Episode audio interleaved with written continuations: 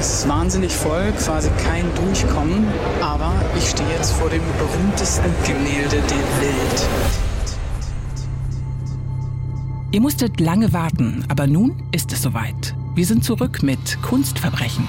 Ab dem 7. November heißt es wieder True Crime meets Kultur. Dann startet nämlich unsere zweite Staffel von Kunstverbrechen, dem True Crime Podcast von NDR Kultur. Wieder mit mir, Torben Steenbuck. Und mir, Lenore Lötsch.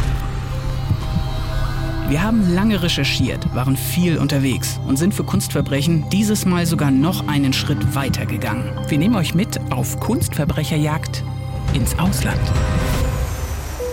Ich bin früh morgens am Charles de Gaulle Airport in Paris gelandet und bin direkt in die Stadt gefahren. As a matter of fact, I'm standing outside of your office. So, uh, is, is he maybe there? In der zweiten Staffel rollen wir fünf neue, spannende Fälle für euch auf.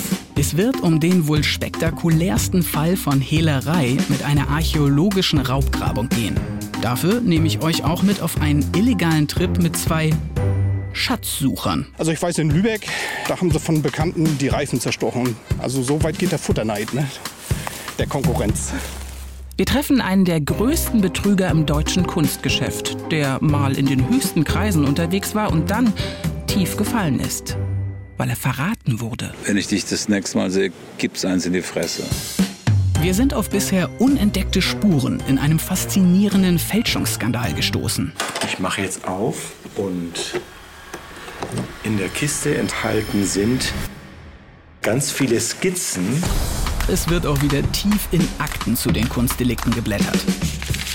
Okay, hier sind sie, Lenore, die Akten zu dem Fall aus dem französischen Nationalarchiv. Du hast sie echt dabei. Das ist für mich wie Geburtstag. Ihr bekommt in der neuen Staffel Kunstverbrechen also wieder spannende True Crime Fälle. Ohne Mord und Totschlag, aber dafür mit ganz viel Kunst. Ihr könnt alle bisherigen Folgen von Kunstverbrechen in der ARD Audiothek hören. Abonniert hier am besten direkt den Podcast, damit ihr keinen unserer kommenden Fälle verpasst.